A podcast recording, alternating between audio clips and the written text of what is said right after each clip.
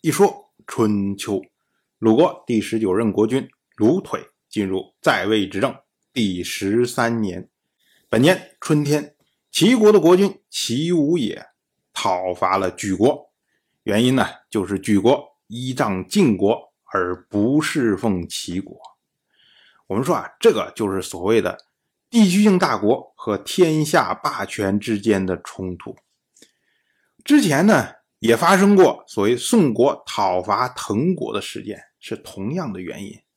也就是说啊，对于小国来说，小国他认为依附于天下霸权，依附于晋国，这时候义务少，而且威胁小，他们只需要哎向晋国随便的送点东西，晋国就会很高兴，说哎你这么小的国家还记着我。可是呢，对于地区性的霸权，比如说像齐国，那么。你义务多，因为每天看着你呢。哎，你按点怎么没送过来东西啊？然后呢，威胁又大，搞不好呢，他就会，哎，我看了那块地不错，要不然你划给我吧，提出来这种要求。所以对于小国来说，他更愿意依附于天下的霸权。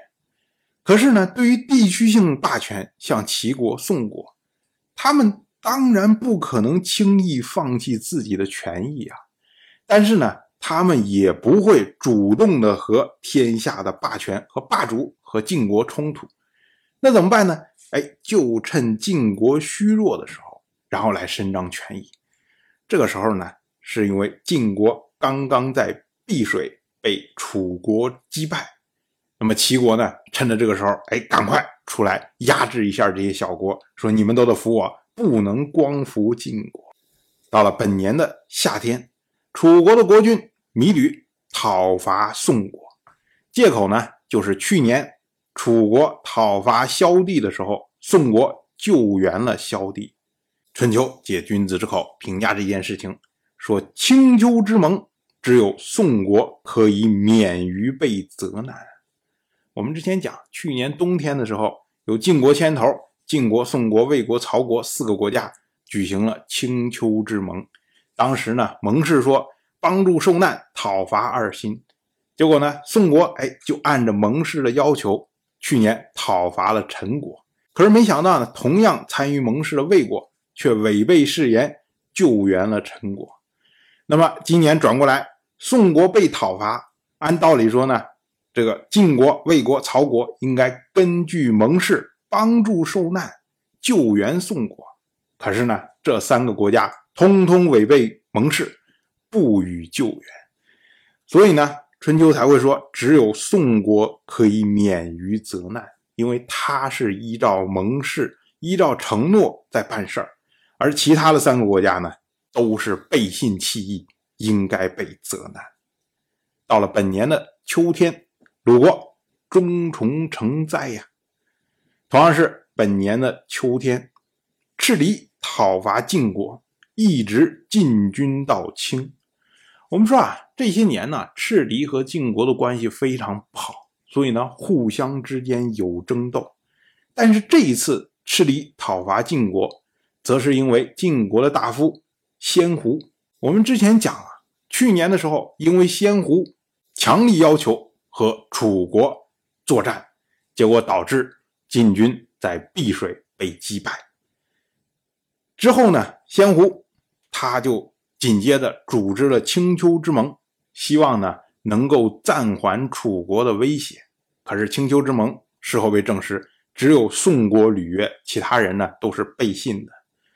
那么这时候呢，先胡就觉得非常的恐惧，他怕有人会用碧水之败来清算他。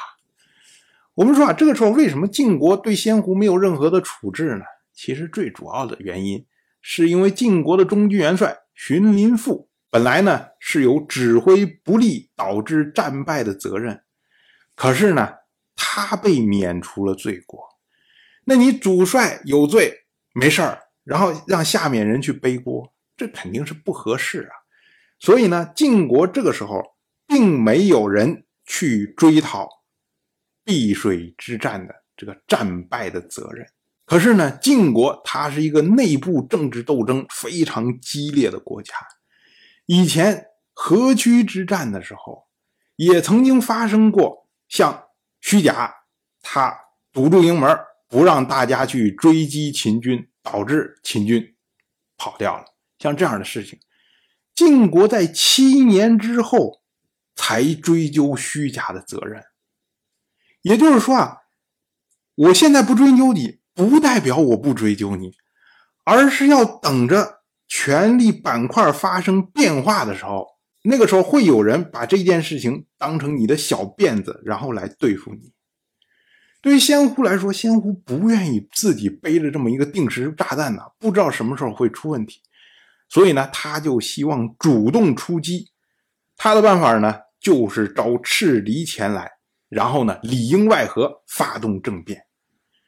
但是我们要说啊，先氏啊，没落已久啊，这一次仙狐。能做到中军左的位置，很大的程度上是为了平衡各派的权力，不是说他真的有威望。而且，就算他有威望，他只不过是六卿之一而已啊！就凭他一个人，他能发动得了政变吗？所以呢，赤离对晋国的讨伐没有起到什么作用，而仙狐也没有机会发动政变，但是。到了本年的冬天，晋国开始追讨碧水之战的失败责任，并且呢，追讨赤离进攻到青这件事情。那这两件事情最终都归罪于仙狐。晋国呢，将仙狐杀死，并且消灭了先氏一族。春秋借君子之口来评价这件事情，说：“恶之来也。”己则取之，说的不就是仙狐吗？因为古人讲啊，美则褒奖，恶则行路。所以呢，恶之来也，己则取之，就是你身招行路，这是你自找的呀。当然，我就这么一说，您就那么一听，感谢您的耐心陪伴。如果您对《一说春秋》，这个节目感兴趣的话，请在微信中搜索公众号“一说春秋”，关注我。您不仅能得到《一说春秋》文字版的推送，还可以直接和我互动交流。